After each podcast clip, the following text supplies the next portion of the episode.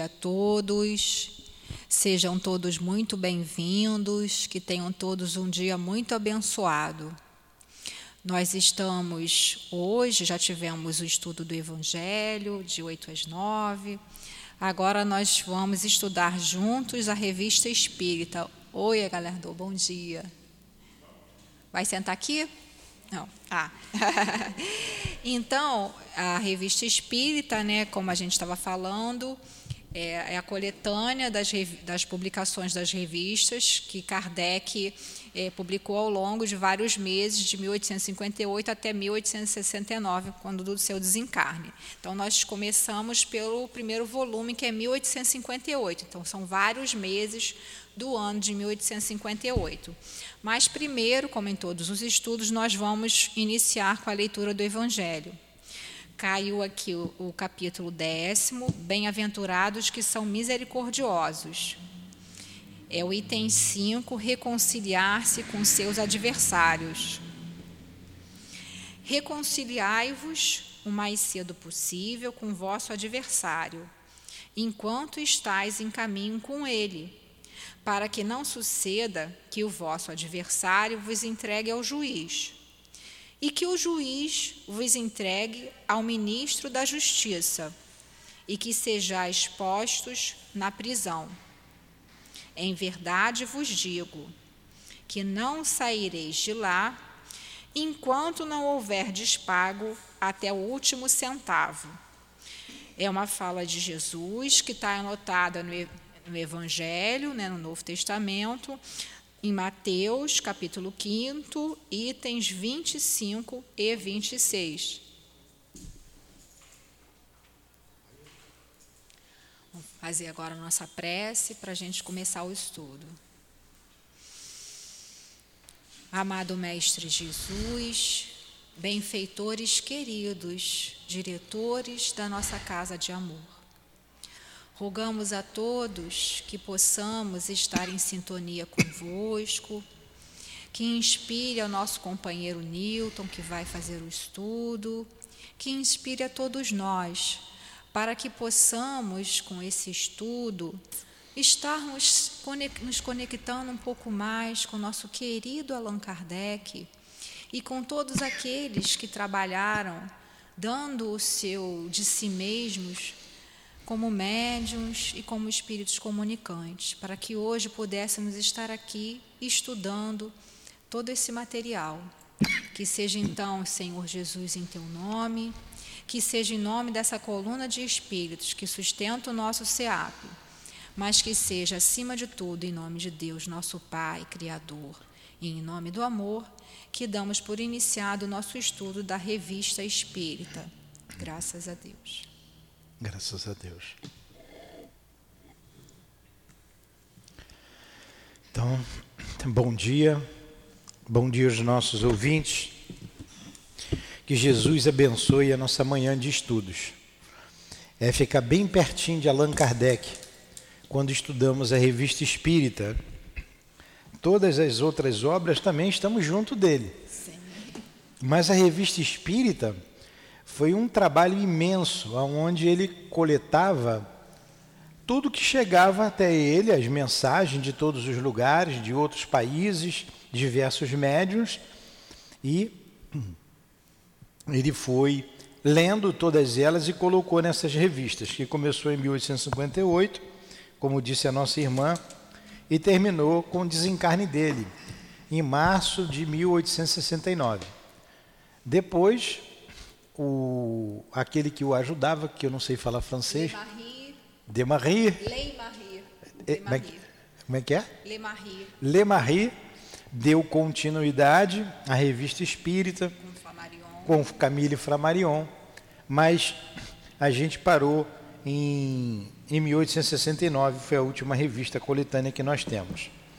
Nós vimos aqui, na aula passada, eh, a biografia de Kardec, não foi?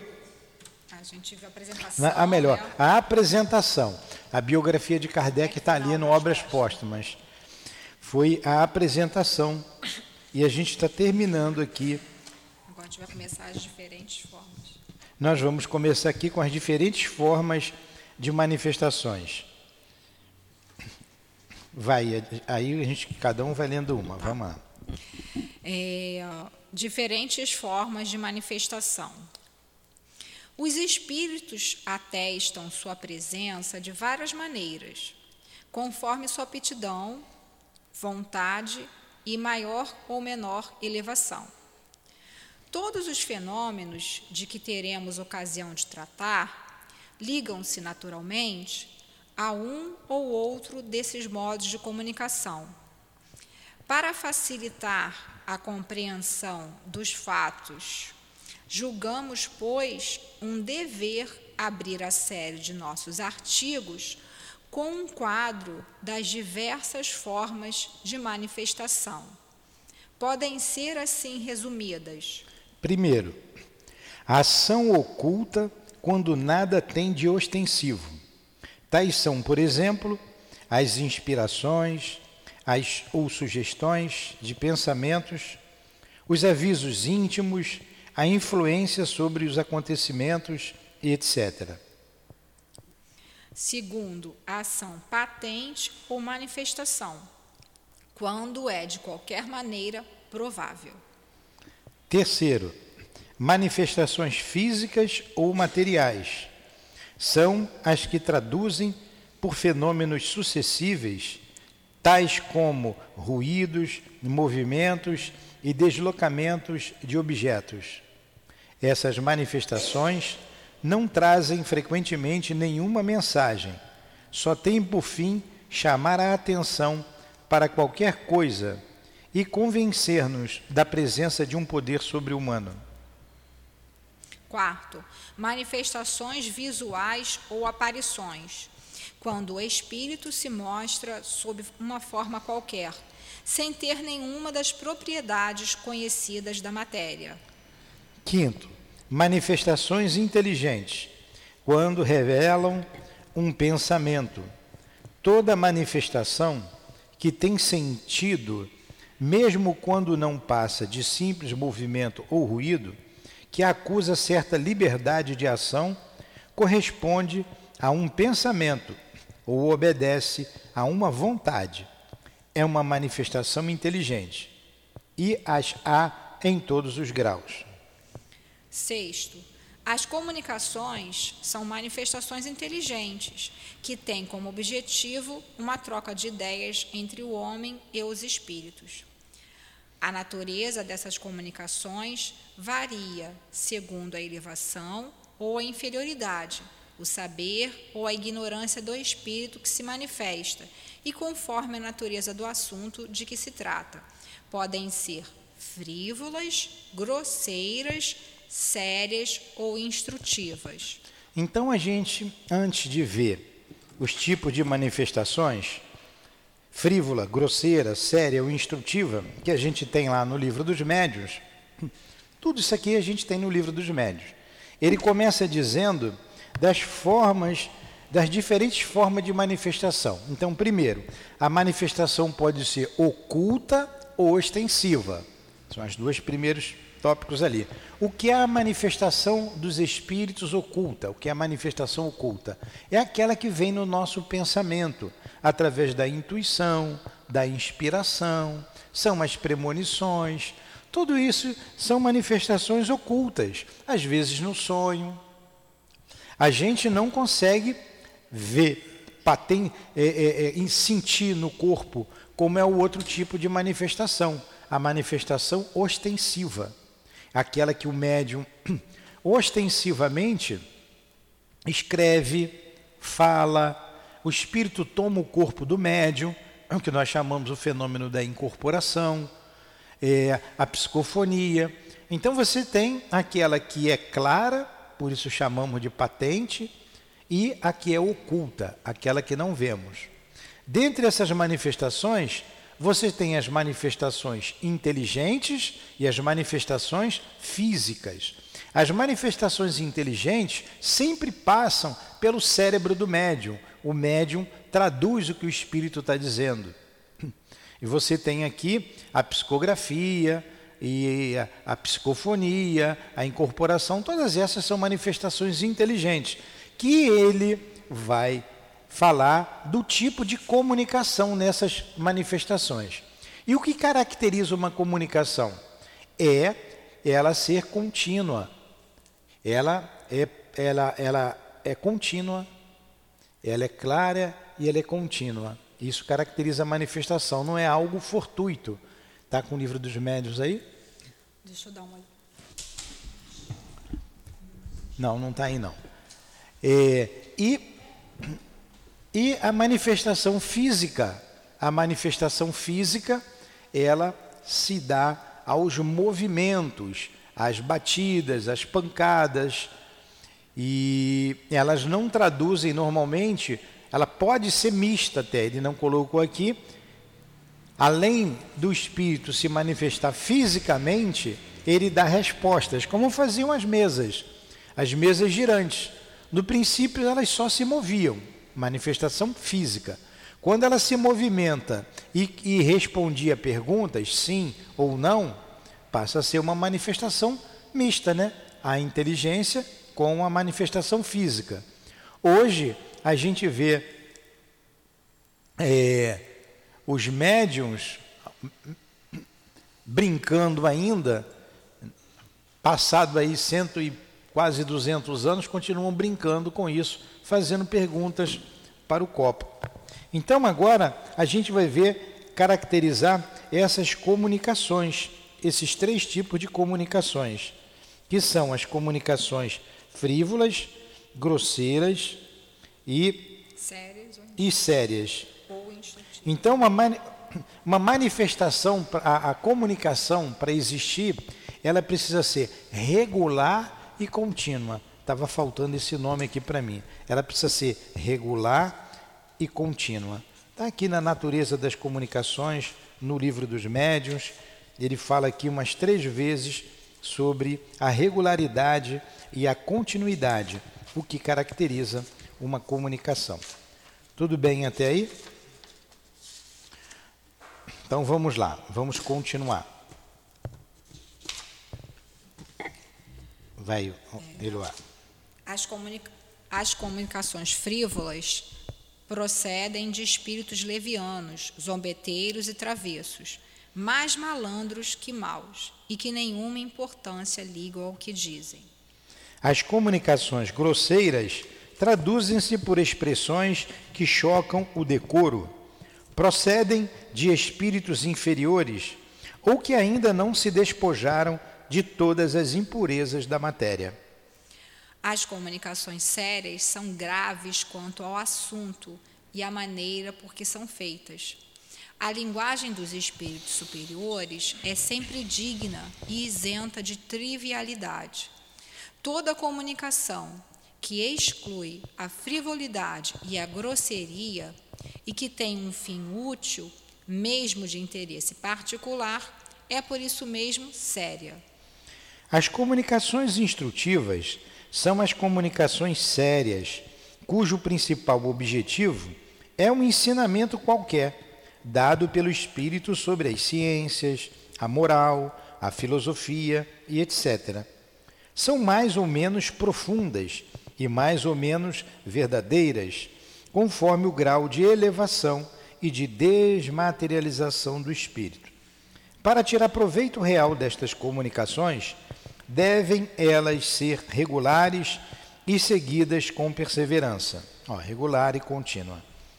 Os espíritos sérios ligam-se àqueles que querem instruir-se e os ajudam, ao passo que deixam aos espíritos levianos a tarefa de divertir com suas facécias ou falácias né, aqueles que não veem nessas manifestações senão um passatempo.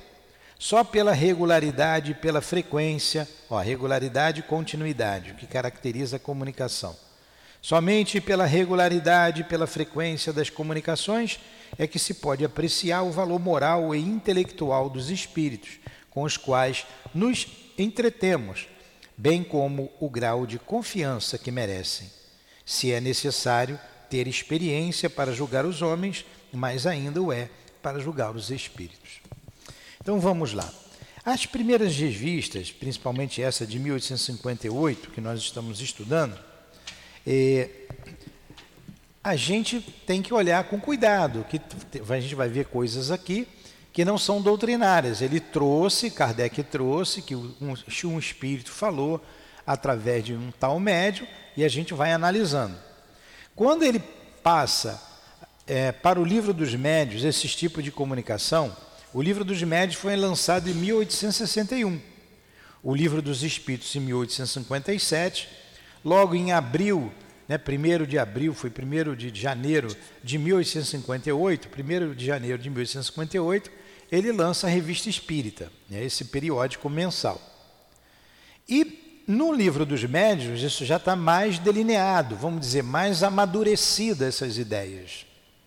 Então, as comunicações que ele diz aqui, frívola, grosseira, séria ou instrutiva, a gente entende melhor ali no livro dos médios. Uma comunicação é, é, frívola, eu não preciso nem saber que é um espírito, pela linguagem a gente vai saber. Se tiver um grupo de pessoas conversando ali do outro lado, falando palavrões, falando é, é, é coisas obscenas, que tipo de comunicação que eles estão tendo ali? Que tipo de linguagem é essa? Uma linguagem grosseira. Grosseira. Mas se eles estão ali fazendo fofoca, falando mal da vida alheia, de brincadeiras é, é, bobas, é uma comunicação leviana. A gente vai ver que são espíritos levianos que estão ali brincando. Então, o tipo de conversa que a gente tem, que a gente sabe que, os, que o encarnado tem, é o mesmo tipo de conversa que o espírito desencarnado vai ter. Então, dependendo do que ele passa, a gente vai classificar o espírito como leviano ou grosseiro, porque ele trouxe uma mensagem leviana ou uma mensagem grosseira. Vou espiar.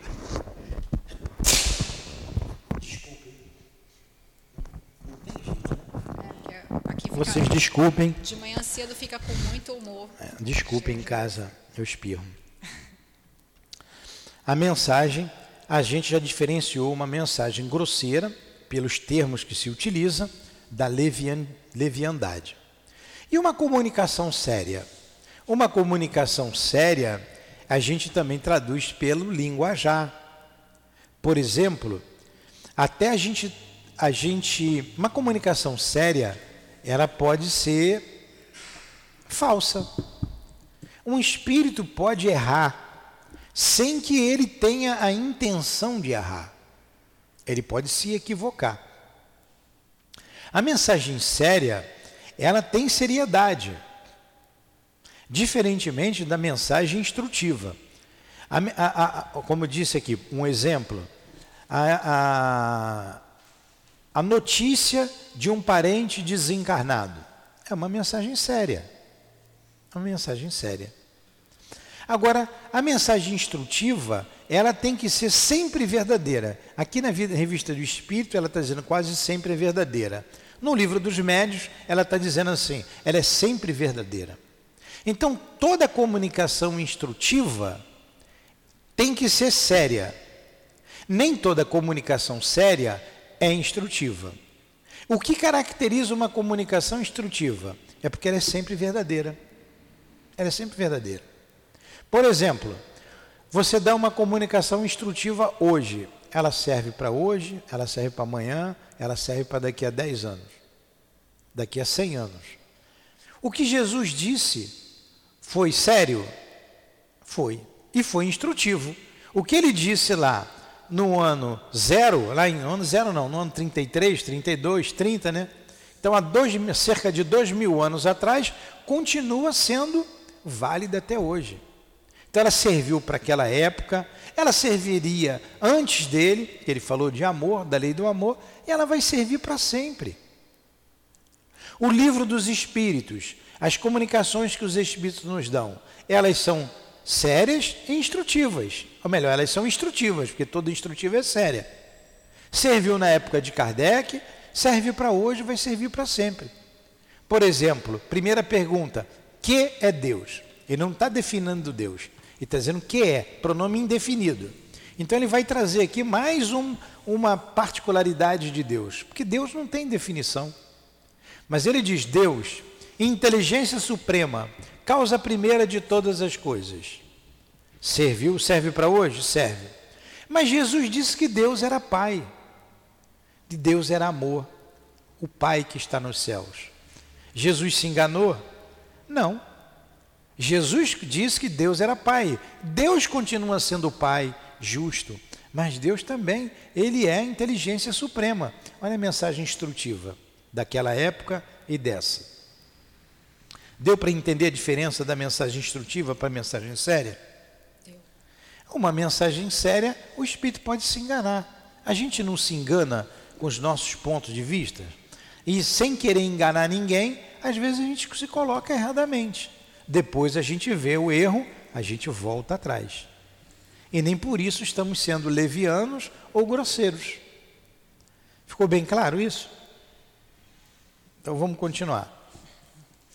Vários modos de comunicação. Então, vários modos, né? Agora a maneira de se comunicar. Isso. Vamos lá. As comunicações inteligentes entre os espíritos e os homens podem dar-se por sinais, pela escrita e pela palavra. Os sinais consistem no movimento significativo de certos objetos e, mais frequentemente, no ruí nos ruídos ou golpes vibrados. Quando esses fenômenos têm sentido, não permitem dúvidas quanto à intervenção de uma inteligência oculta. Por isso que, se todo efeito tem uma causa, todo efeito inteligente tem uma causa inteligente. Sob a influência de certas pessoas, designadas pelo nome de médiums, e algumas vezes espontaneamente, um objeto qualquer pode executar movimentos convencionados, vibrar um determinado número de pancadas e assim dar respostas pelo sim e pelo não, ou pela designação das letras do alfabeto. As pancadas podem ser ouvidas sem nenhum movimento aparente e sem causa ostensiva, quer na superfície, quer nos próprios tecidos dos corpos inertes, numa parede, numa pedra, num móvel ou em qualquer outro objeto.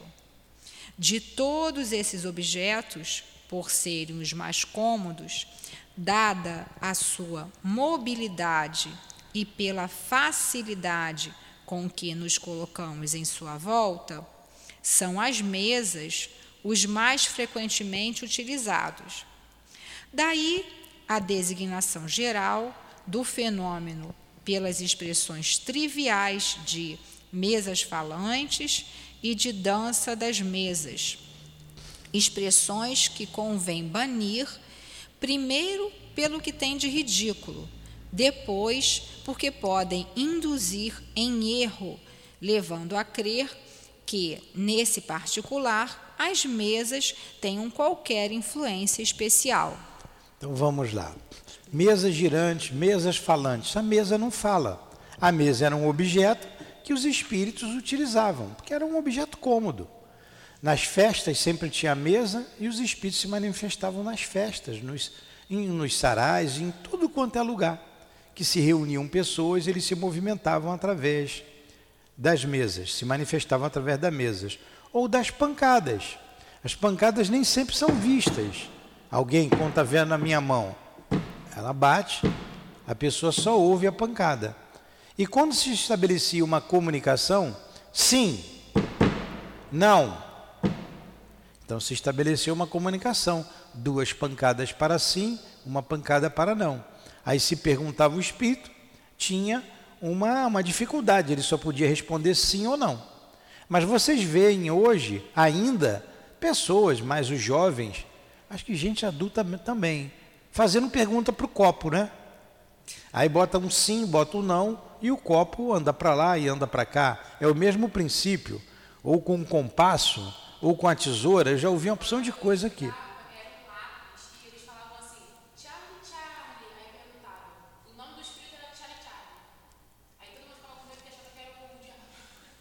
Olha aqui o que, que a Andressa está dizendo. Que na escola ela botava um lápis.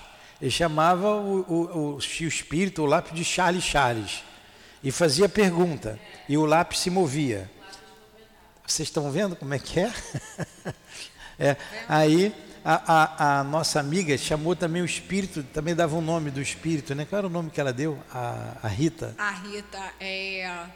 Não lembro. Godofredo, não. Alfredo, não. Ah, não lembro. Ela deu um nome também engraçado para o espírito. Ela fazia com a brincadeira do copo, né? É. é.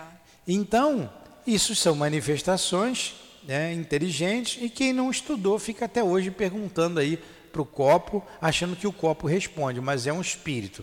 A Andressa está dizendo que já sabia que era um espírito, chamava o espírito de Charles Charles. E ele respondia. Agora, que tipo de pergunta que elas fazem, né? Meu namorado gosta de mim, né? e essas coisas essas perguntas infantis. E o espírito está de brincadeira. Aí o espírito que se predispõe a responder essas tolices de crianças, ou de jovens, ou de adolescentes, ou pré-adolescentes, é um espírito sério? Não. Não. É um espírito que está ali de brincadeira, um brincalhão, né? Tanto que às vezes ele, ele, ele se aborrece e apronta uma. A, a Rita contou que ela chamava o espírito de, eu não me lembro o nome, um nome qualquer, mas um dia o espírito lá fez uma, uma grosseria danada que saiu todo mundo correndo. Ela nunca mais perguntou para o copo lá que, o que ela perguntava. Então são essas coisas de, de jovem, de adolescente que tem até hoje. Tudo bem até aí? Alguma colocação? Uma pergunta? Quer fazer pergunta, Galhardo? Quer falar alguma coisa? Tem um microfone aqui. É, você pode, pegar. pode, você pode é, falar pode a hora que você quiser, um Galhardo. Pega ali o microfone. Pega o microfone. Pode interromper a hora Senta que quiser. aqui, é para a gente poder, o pessoal de casa poder ouvir. Você tá. falando o que você tem. Então continua aí. Que que eu? Daremos a esse modo de comunicação o nome de sematologia espírita, expressão que dá uma perfeita ideia e compreende todas as variedades de comunicações por sinais, movimento de corpos ou pancadas. Um dos nossos correspondentes propunha-nos se designasse especialmente este último meio, ou das pancadas, pelo vocábulo tipologia. Então, no livro dos médios, isso já está bem caracterizado é, manifestação através das pancadas, é a tipologia. Através dos sinais, sematologia. A gente lembra do semáforo, todo mundo sabe o que é um semáforo. Sema, sinal. Então, sematologia, comunicação através dos sinais. Continua. O segundo modo de comunicação é a escrita. Designá-lo-emos pelo nome de psicografia, igualmente empregado por um correspondente. Para se comunicarem pela escrita, os espíritos empregam como intermediários certas pessoas dotadas da faculdade de escrever sob a influência da força oculta que as dirige e que obedecem a um poder evidentemente estranho ao seu controle, pois não podem parar nem prosseguir à vontade, e na maioria dos casos não têm consciência do que escrevem. A mão é agitada por um movimento involuntário, quase febril. Tomam o lápis, malgrado seu, e assim o largam nem a vontade, nem o desejo podem fazer progredir, prosseguir, caso não o devam fazer. Eis a psicografia direta. Também a escrita é obtida pela só imposição das mãos sobre um objeto colocado de modo conveniente e munido de um lápis ou qualquer outro instrumento para escrever. Os objetos mais geralmente empregados são as pranchetas ou as cestas convenientemente preparadas. A força oculta que age sobre a pessoa transmite-se ao objeto, o qual se torna destarte uma espécie de apêndice da mão. Ele imprime o movimento necessário para traçar os caracteres. Eis a psicografia indireta. As comunicações transmitidas pela psicografia são mais ou menos extensas, conforme o grau da faculdade mediadora. Uns apenas obtêm palavras, noutros a faculdade se desenvolve pelo exercício e escrevem frases completas e, por vezes, dissertações desenvolvidas sobre assuntos propostos ou abordados espontaneamente pelos espíritos, sem que lhes tenham, tenha feito qualquer pergunta. Às vezes a escrita é clara e legível, outras só é decifrável por quem a escreveu. Este então a lê por uma espécie de intuição ou dupla vista? Pela... Tem que pegar o, pegar o microfone. Senta mais aqui, Galerdô, perto de nós. Pega o microfone para você falar, porque senão quem está em casa não, não escuta. Liga, isso. Não, eu só queria fazer uma colocação, que as pessoas em casa que estão tá, assim, tomando contato pela primeira vez... Fala é, perto do microfone, que esse microfone... Estão é tomando é... contato pela primeira vez da informação é, se porventura eles essa necessidade, essa necessidade de escrever, é, sentir assim a intuição, etc., para eles, para que eles não sejam enganados, eles procurar um local, um local certo, vídeo um centro espírita, e procurar geralmente a diretoria, etc., para que ela seja orientada de como proceder. Porque senão ela vai ficar escrevendo aleatoriamente é, qualquer informação que chega e geralmente não é bem direcionado por ela e ela pode até se expor ridículo. E dentro de uma casa espírita, ela, todas as comunicações dela vão ser orientadas para que sejam sérias. Muito né? bom. Sim, que tem que tem alguns alguns conceitos que precisam ser observados para que a pessoa não se envolva numa obsessão, né? Não que não possa escrever em casa, mas tem que ter alguns critérios que seria bem melhor conversar antes com quem já compreende. Sim, né, que já a, tem mais estudo. Né, a mediunidade psicográfica. Então, já que deu uma paradinha, eu ia falar só no final. Ele colocou aqui a psicografia direta e indireta.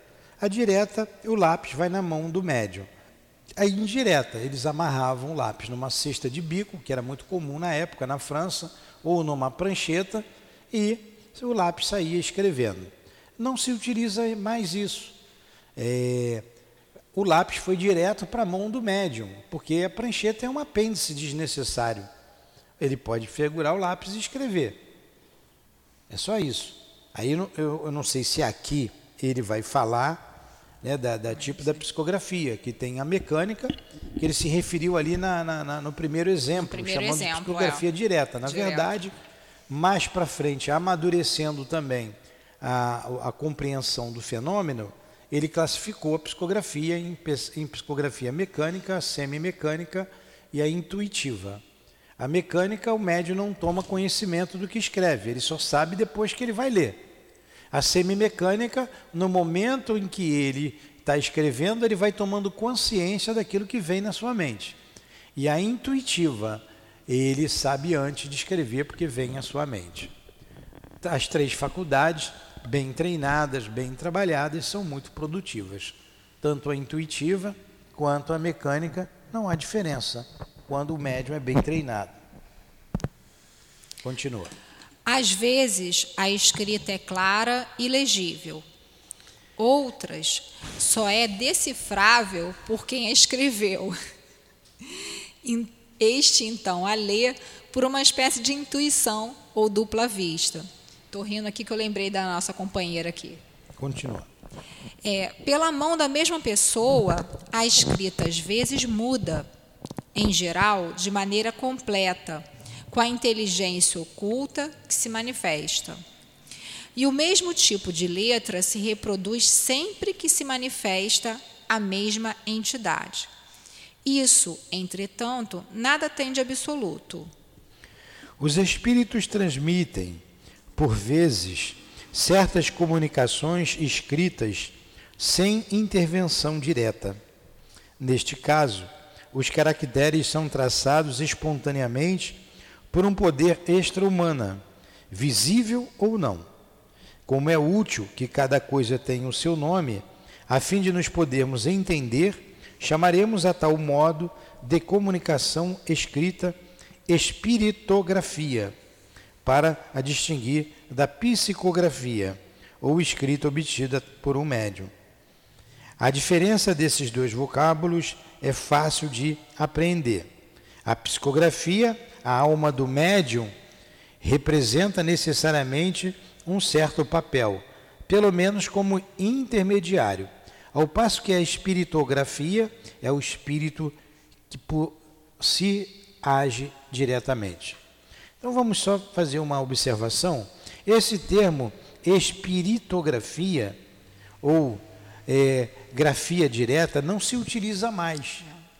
Se utiliza um outro termo, é, a comunicação direta ou a é, pneumatografia, que foi o termo adotado por Allan Kardec, ou pneumatofonia, fonia, pneuma, ar, alma, voz da alma, ou pne, pneumatografia, grafia, escrita, escrita da alma ou escrita direta. Então não se utilizou depois, com o lançamento do livro dos médios, esse termo espiritografia, e sim a pneumatografia, tá ok? E quando é da voz, pneumatofonia, voz direta. Muito bem. O terceiro modo de comunicação é a palavra. Certas pessoas sofrem nos órgãos vocais a influência de um poder oculto, semelhante ao que se faz sentir na mão dos que escrevem. Transmitem pela palavra tudo aquilo que os outros fazem pela escrita. Né? Vocês estão vendo aqui Kardec começando, né? Começando Bem a entender todo o fenômeno. Né? Ele começando, ele começou do zero. Do zero. Olha, a mesa está mexendo, é o magnetismo. Não, mas ela está dando resposta, então tem algo mais. Aí olha a pesquisa que ele foi fazendo. E quanta coisa ele trouxe para todos nós. Tem gente que faz pergunta para o copo até hoje e acha que o copo responde. E Kardec tirou disso daí toda uma ciência, toda uma filosofia, que acabou se transformando numa religião. Continua. Como as escritas, as comunicações verbais se dão por vezes sem a mediação corpórea. Palavras e frases podem soar aos nossos ouvidos e em nosso cérebro sem causa física aparente. Os espíritos também nos podem aparecer em sonho ou no estado de vigília e dirigir-nos a palavra para nos darem avisos e instruções. Continua. Para seguir o mesmo sistema de nomenclatura adotado para as comunicações escritas, deveríamos chamar a palavra transmitida pelo médium de psicologia, e a que provém diretamente do espírito, espiritologia mas o vocábulo psicologia já tem uma acepção conhecida e não a podemos transformar. Chamaremos, pois, todas as comunicações verbais de espiritologia. As primeiras serão a espiritologia imediata. Não, mediata. Media, imediata. Mediata. O teu tá aí? Meu tá aí. Meu está imediato, mas não, não importa. Me, a, e as últimas, a espiritologia direta. Então, é o mesmo princípio. Esses termos não foram adotados depois. Está vendo como a gente tem que ler com cuidado as primeiras revistas? Porque está no início de tudo, tá é o início é. das pesquisas. Aí a gente vê é, é, o grau de, de, de dedicação de Kardec, de conhecimento, de inteligência, mudando à medida que ele ia tomando posse desse conhecimento os termos, colocando termos mais adequados. Então não existe esse, termo, não, não é utilizado, espiritologia. A gente utilizou a pneumatofonia. Pneuma, alma, ar, alma. Pneumatofonia, fonia da alma. É a voz direta. Pneumatografia, grafia da alma, ou grafia direta. Eles faziam umas pesquisas, botavam uma folha de papel ah, trancado numa gaveta, às vezes amarravam em pedras de ardósia para ninguém, ninguém, eh, para que não desse ensejo de fraude, para que ninguém pudesse fraudar. E vinha escrita direta. Depois eles liam a mensagem, isso é mais delineado lá no livro dos médiuns. Então, a pneumatografia, grafia da alma. Então, bota numa gaveta, tranca a gaveta, depois pega o papel, o papel está escrito. Pneumatografonia, aquela voz direta, a voz que chega. E para a escrita com a mão do médium, psicografia. Foi o termo que é utilizado até hoje. A psicografia pode ser mecânica, semimecânica ou intuitiva. E a psicofonia, ou é, é, no livro dos médios está é, é, como é que dá? Voz direta. Voz direta. Não, é, é, voz, como é que é? No livro dos médios. É, o médium psicofônico, mas ele diz um outro nome aqui ainda, é, que eu vou ver aqui para vocês. Então, esses termos foram mudados com o passar com dos estudos. estudos né? com, tá? os estudos com os estudos. As experiências que Kardec foi fazendo. É, né? As experiências que ele foi fazendo, ele foi mudando os termos, colocando. Ele chama de médios falantes. Está no item 166 hum. do, do, do livro dos médios. Médium falante, ou a psicofonia, ele fala médio falante, né? como ele fala que aqueles que ouvem do médium auditivo. Tudo bem até aí? Observando aqui, eu tô, está tá acontecendo constantemente comigo agora, inclusive eu vou até ver se, se foi gravado essa noite.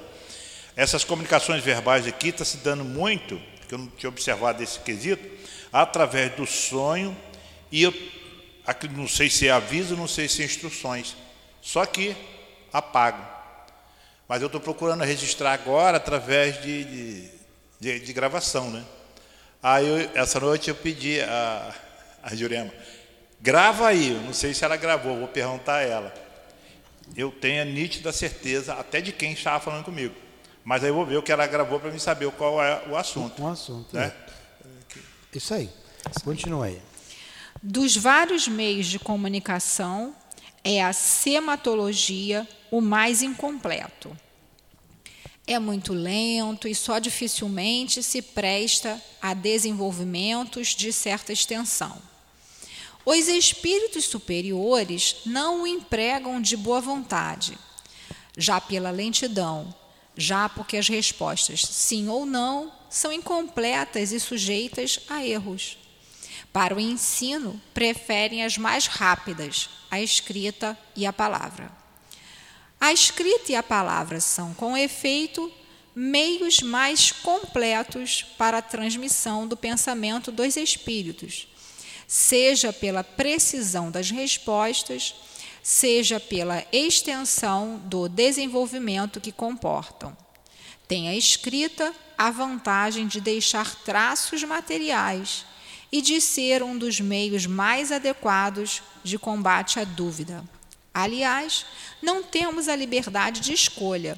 Os espíritos comunicam-se pelos meios que julgam adequado e este depende das aptidões. Então, é, a, a, a, maneira principal, né, a melhor maneira que tinha na época da comunicação era a escrita, porque estava escrito, dava para se meditar em torno daquilo, era a maneira que você tinha de deixar registrado o que o espírito falou. Hoje você tem a, o gravador, você grava, então a psicofonia se tornou mais fácil. Né? A psicografia continua com a sua grande importância. É o Hã? Prático, a psicofonia é prático. Tá? Agora a gente vai entrar num, num, num outro tema que ele vai fazer perguntas e respostas. Já se foram aí 50 minutos, acho melhor a É gente melhor começar. Parar, mas pode perguntar e pode falar. Na aula que vem a gente prossegue a partir daqui, tá? Então, Não, só vou fazer uma colocação que muitas perguntas que surgem, a pessoa fala assim, é, por que, que tem que ser, a escrita tem que ser só a lápis? Bem, não é que tem que ser só lápis. O lápis, conforme você falou aí, é mais prática, etc e tal, além de, de, de trazer as informações. Porque o lápis, ele já tem, as, são vários lápis com, a- com a- com as pontas feitas, né? E geralmente a, pergunta, a pessoa pergunta, por que não a caneta? A caneta, se você usar ela bastante, ela vai criando aquele borrão e vem a, a- às vezes até não sair, Manchar, né? né? É, manchar e não sair a, a palavra certa, sai o borrão. Então essa pergunta eles se fazem muito quando estão estudando o livro dos médicos. Por que não ou a caneta? Então a resposta simples, né? E não, é, não tem nada a ver uma coisa com a outra, mas a caneta é porque borda. Po- Até pode escrever, mas tem É. esse inconveniente, É né? isso aí. Esse inconveniente. E aí, gostou do estudo? Passa rápido, né? Página 21, é, bota no item resposta dos espíritos a algumas perguntas. Na minha página 10. Na página do Newton é página 10. Na, na- Resposta dos espíritos a algumas perguntas. Bota assim, resposta dos espíritos a algumas Mostra as perguntas. edições diferentes. Então, Pessoal de casa vê. Olha é. aqui o meu livro, como é que é, velhinho. A minha é 21. Resposta dos espíritos. Ah, três revistas perguntas. diferentes. É, o do, do Galhardo é outra. Essa aqui é de 2017. Essa edição aqui foi A minha é da. Edicel, muito antiga. A minha também é da Edicel, mas é mais nova. Então, vamos- Vamos fazer a nossa prece então? faz, Newton. de agradecimento, de gratidão a Allan Kardec.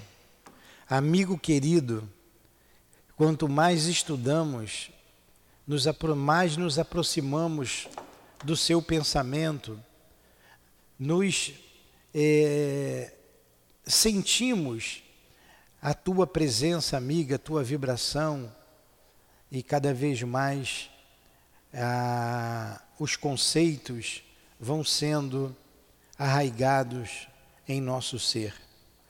Obrigado, obrigado por esta casa. Obrigado, Jesus. Obrigado, Allan Kardec. Obrigado, Altivo. Obrigado, amigos queridos, componentes da direção da nossa casa, a coluna de espíritos que sustenta o SEAP. Que possamos cumprir com o nosso dever, materializando o pensamento dos verdadeiros dirigentes da doutrina espírita da casa de Altivo Panfiro. Faça de nós instrumentos de vossas vontades. Faça de nós instrumentos do amor de Jesus, do amor de Kardec, do amor desses espíritos benfeitores que dirigem a nossa casa de amor. Obrigado mais uma vez. Despeça-nos e que seja em nome então do nosso irmão altivo e da direção espiritual da nossa casa. Em nome de Allan Kardec, o nosso mestre, Leon Denis, que deu continuidade à doutrina espírita, o apóstolo do Espiritismo. Em nome do amor, em nome do nosso amor, minha querida. Em nome do teu amor, Jesus. Mas acima de tudo, em nome do amor de Deus, o nosso Pai, a inteligência suprema. A causa primeira de todas as coisas é que pedimos a devida permissão para encerrarmos os estudos desta manhã. Que assim seja.